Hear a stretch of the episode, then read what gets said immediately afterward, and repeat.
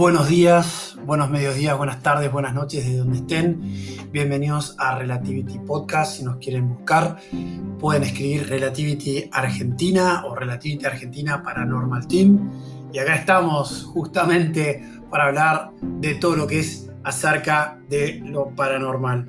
Hoy estamos con el segundo capítulo de eh, la escuela Ariel en Sudáfrica, Zimbabue como para hacerles un breve resumen a aquellos que no escucharon el capítulo número uno. Eh, los chicos estaban jugando en el recreo, eh, la escuela estaba totalmente tranquila, una escuela en el medio del campo, eh, rodeado obviamente por, por, todo lo que es el campo africano, esa sabana, muchos árboles, muchos pastizales. Este, y bueno, eh, mientras estaban jugando, los profesores estaban adentro, descansando luego de haber dado clases. Y en forma de nubes se acercan, en forma de nubes, es un detalle muy muy importante, se acercan eh, los UFOs, los ovnis, a una cierta distancia, pero obviamente súper visible. Algunos dicen 100 metros, otros dicen un poco más, otros dicen un poco menos.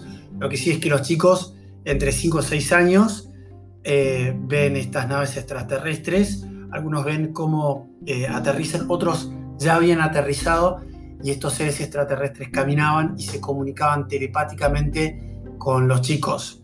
Eh, obviamente hay pánico, no solamente porque las naves aterrizan, debe haber sido un espectáculo impresionante, sino que también todo este tema parapsicológico me gusta decir siempre estas palabras, para así decirlo, porque lo parapsicológico no se escucha normalmente entre nosotros, entre nosotros. se escucha psicología, psiquiatría, ansiedad, este, sobre todo después de este tema del contexto de la pandemia y ahora que se viene la segunda ola, estos cuadros patológicos que más se repiten hace que la palabra parapsicológico suene eh, raro, ¿no? Ahora vamos a, para, vamos a redactar un toque para psicológico, ¿no? Vamos a redactar un poco para ir, antes de seguir, para ver exactamente el concepto sobre lo parapsicológico. Bueno, un punto bastante importante antes de avanzar con esta pequeña segunda parte de los extraterrestres en escuela de Zimbabue. Lo parapsicológico, según Wikipedia, es el estudio de tres supuestos tipos de eventos inusuales. Esto está muy bueno repasarlo porque cuando uno escucha historias y sobre todo dos personajes claves, una de la BBC que se llamaba Cynthia y el otro John Mack, el psiquiatra, está bueno volver a tomar el significado de todo esto, porque uno escucha parapsicológico, parapsicológico, y a veces uno dice, sí, bueno, psicología relacionada con lo paranormal. Pero rescatemos un poco estos, estos puntos. Parapsicológico eh, reúne entonces tres supuestos tipos de eventos inusuales. Percepción extrasensorial, interacción mente-materia, conocida anteriormente como telequinesis. Recién dijimos que los extraterrestres se, comunican, o supuestamente se comunican, de acuerdo a los testimonios de los chicos que están en el capítulo 1, de, este, este, caso a través de la mente. Y fenómenos sugestivos de supervivencia después de la mente, eh, y obviamente después de la mente, cuando no hay más vida en la mente, se llama muerte corporal. Eh, todo eso está asociado, obviamente, con la experiencia humana, y todo eso se reúne a lo parapsicológico. Eh, detalle bastante importante que, que no hay que dejar de lado me voy del concepto parapsicológico, me voy eh, de todo y rescato esto último que es la etimología. La etimología en las palabras es el origen. ¿Ok? Y vuelvo al caso ahora. La palabra parapsicología fue acuñada por primera vez por el psicólogo eh, alemán Max de Soar en junio de 1889 en un artículo de, revista, de la revista alemana llamada Sphinx si por analogía con términos tales como paraginesis, paragogo, paragrafo, paralogismo, paracusia, bueno, y así sucesivamente sigue una banda de palabras, señalamos con el prefijo para algo que va más allá de lo corriente, o va, por así decirlo, algo de eh, fuera de lo normal. ¿Qué es lo normal? Hechos repetitivos, ¿no? Patrones que marcan un contexto y que uno está acostumbrado obviamente a presenciar eh, y a vivir. Eso es lo normal para uno de acuerdo al contexto en el que vive uno. Entonces, este hecho claramente es algo anormal. Nosotros no vemos todos los días eh, varias eh, naves extraterrestres en los cielos de, nuestro país y que bajan. Entonces, por, algo se lo llama lo paranormal, ¿está bien? Y el caso también tiene un análisis parapsicológico. Podemos, podemos llamar acaso parapsíquicos aquellos fenómenos que surgen de, lo desarrollado, de lo normal, fuera ¿no? de nuestra vida mental. Listo, me voy, no los quiero aburrir más con lo que es la etimología, pero está bueno tomar en cuenta de dónde viene el, origen de estos conceptos y, cómo se reúne, obviamente, cuando uno eh, expresa la palabra.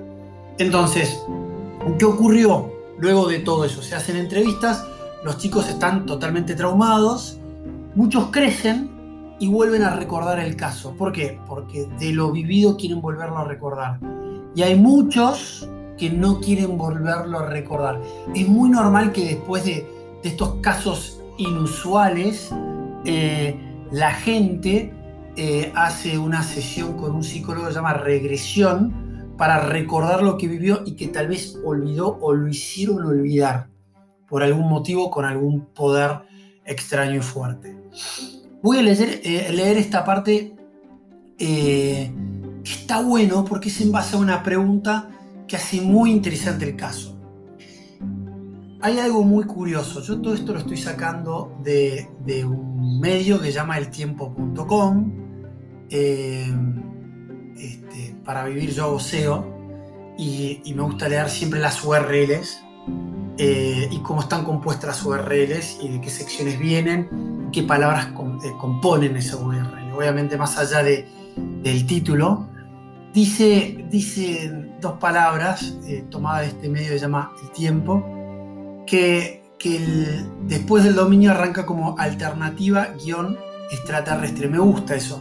Y cada vez que veo un medio, veo si los assets, si los videos, si los audios, si las fotos están puestas obviamente con mi trabajo veo el peso de una página. Y si no están puestas me llama la atención.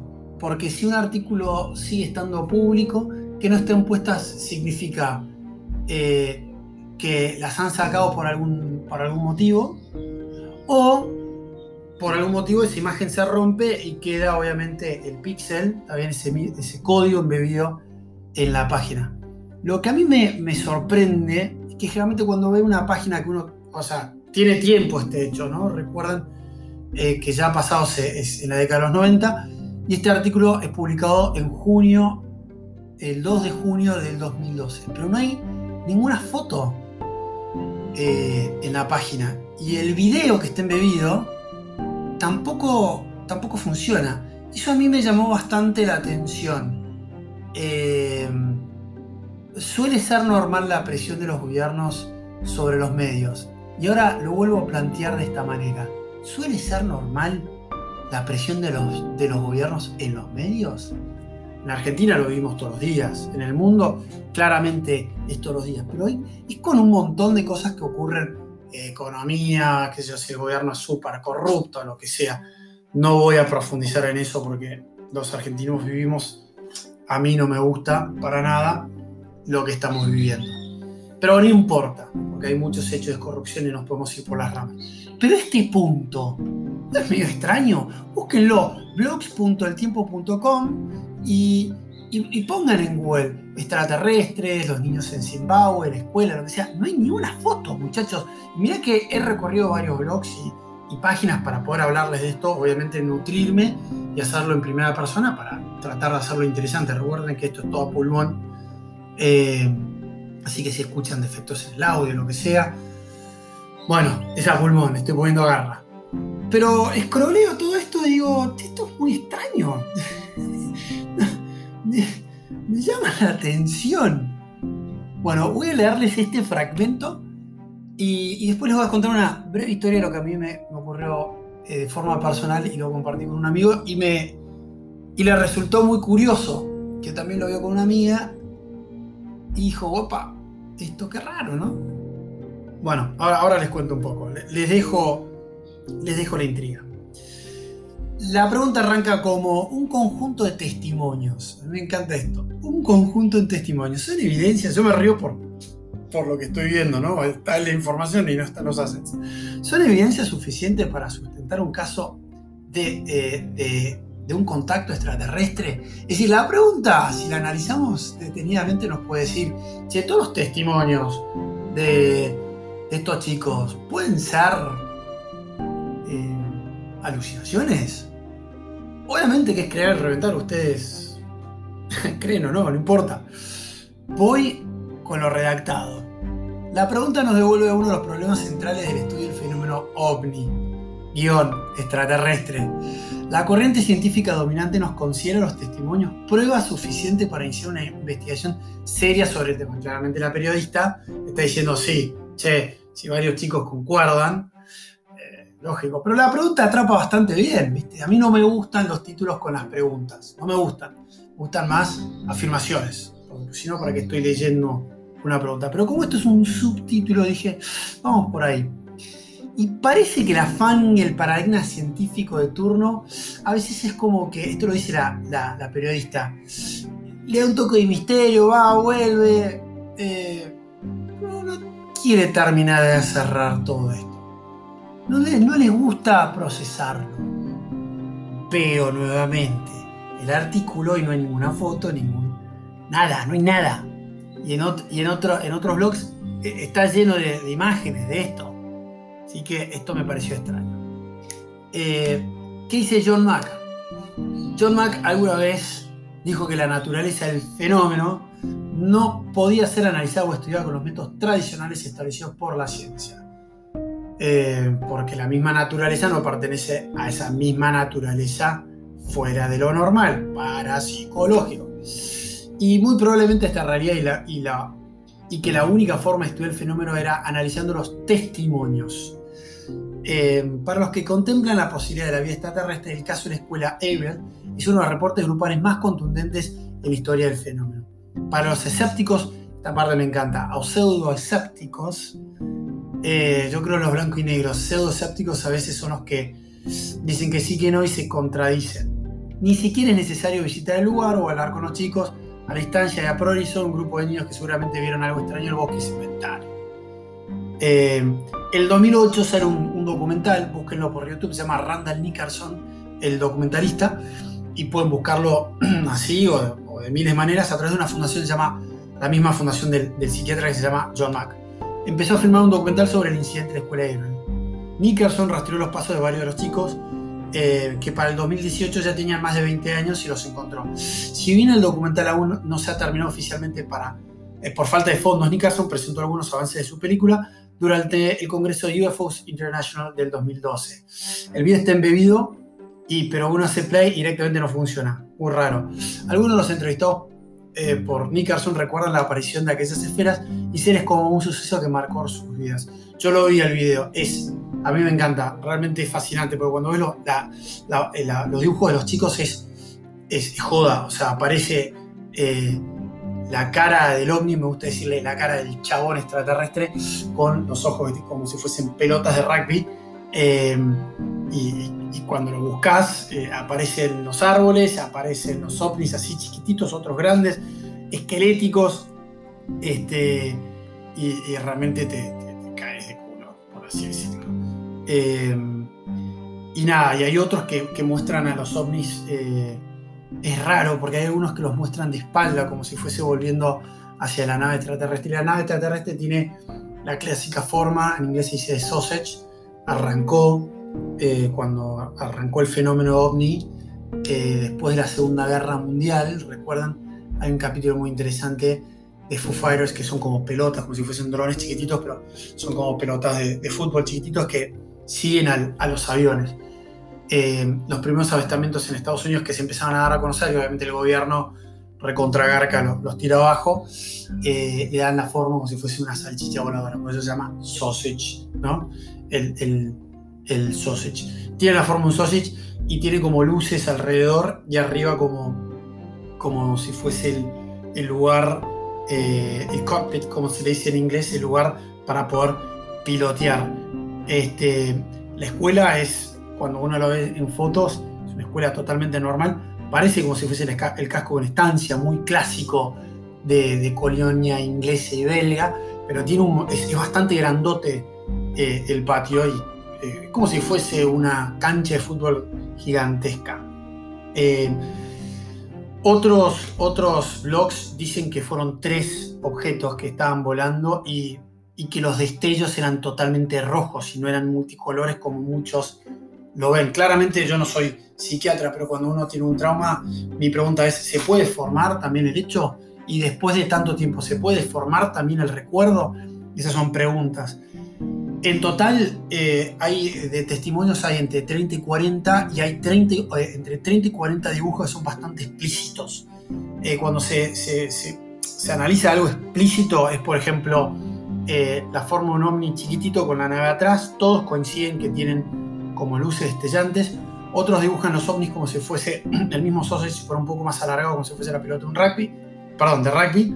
Otros describen es, bastante sorprendente, esto a mí me llamó mucho la atención.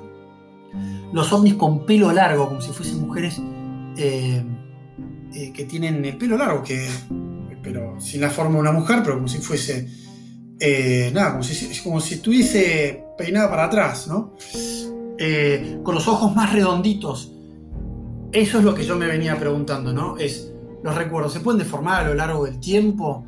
Eh, ¿cómo, se analiza el trauma. Ahí habría que hablar con, un psiquiatra, con un psicólogo, que es bastante interesante. Podemos buscar un testimonio después de eso.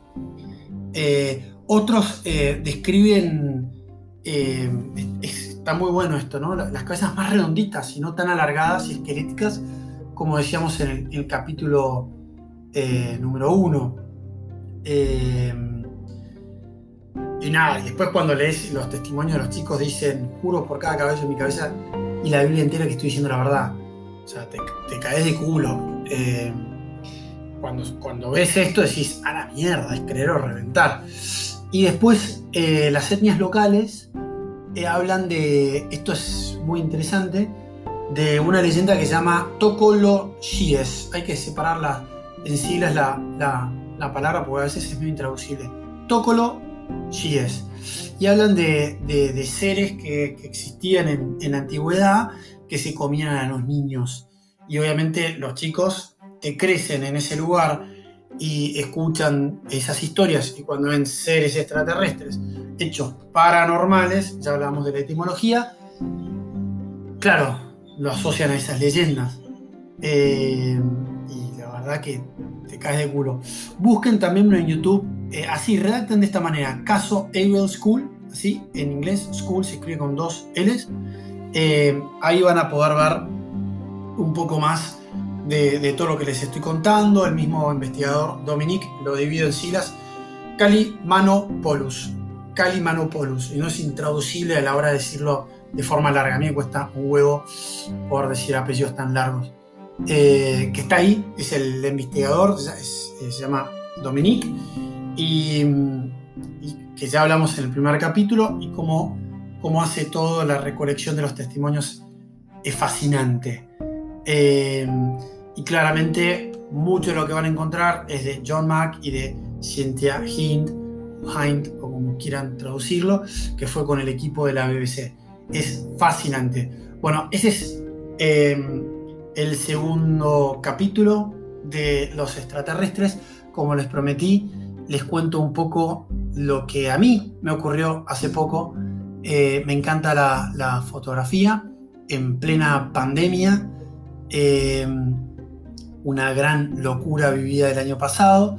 No, no habían aviones. Yo estoy en, en, la Argentina, en el conurbano, y practico fotografía. Y practico con luces de amanecer, atardecer, etc. Sombras, contrastes, todo lo que ustedes se imaginen. Y, sacando varias fotos, así en una ráfaga aparece un objeto en movimiento. Voy con un fotógrafo aficionado eh, expone y todo. Este, y le dije, mira lo que tengo acá. Y me hizo, me recomendó realizar varias pruebas para ver si el lente estaba sucio, eh, pruebas con el Photoshop, también de contrastes, eh, hacer cambios de colores, todo lo que ustedes se pueden imaginar, pueden googlearlo, lo pueden ver. Y claramente lo hice con él, porque él me enseña, y dijo es un objeto en movimiento, no era un pájaro, porque la foto tiene un pájaro abajo, a la izquierda, se ve muy bien, muy nítido, perfecto. No era un avión, porque no había aviones. Y me dice, esto es un objeto en movimiento a gran velocidad. Es zarpado lo que me dijo y me caí detrás del piso, no podía creerlo. Y bueno, acá tengo un hecho que, me ocurrió y no podía creerlo. Eh, así que esto ocurre todos los días. Los fanáticos de todos estos temas, de caso yo soy uno, se le llaman Skywalkers. Eh, perdón, Skywalkers no, Skywalkers de la película, Skywatchers. Eh, anímense a mirar hacia arriba, anímense, anímense, anímense a mirar el cielo, anímense a salir de la rutina. Otro hecho que a mí me ocurrió es en Tucumán, eh, en el Cerro eh, San Javier, después del, barrio eh, Yerbabuena, estaba, ahí de, de, vacaciones y sacándole una foto a mi mujer, aparece una esfera perfecta, transparente de fondo. Cuando cenamos con locales, porque tenemos amigos ahí que viven hace más de 30 años, eh, comiendo, se ríen de mi historia, ven una foto, se ríen, etc. Se ríen, se ríen, se ríen, se ríen. Y el señor más grande de toda la casa, el dueño de la casa, el padre de toda esa familia, muy serio, me mira y me dice, esto es real, tengo fotos similares a las tuyas. También me caí de culo. Dos hechos, no tengo más, no me ha pasado absolutamente nada, con UFOs ni nada. Pero se los quería relatar porque a veces cuando uno lo cuenta en primera persona, eh, a veces nada, está bueno decirlo y está bueno nada, decir, che, yo experimenté esto, nada, quiero ver de esto un poco más todos los días. Eh, bueno muchachos, vamos más de 22 minutos, espero que no los aburra, espero que los fascine. Recuerden que si quieren compartir y seguirme, me pueden encontrar en Spotify, me pueden encontrar en Google Podcast. Este, les mando un gran, gran, gran, gran abrazo. Muchísimas gracias con ustedes, Francisco. Y esto es Relativity.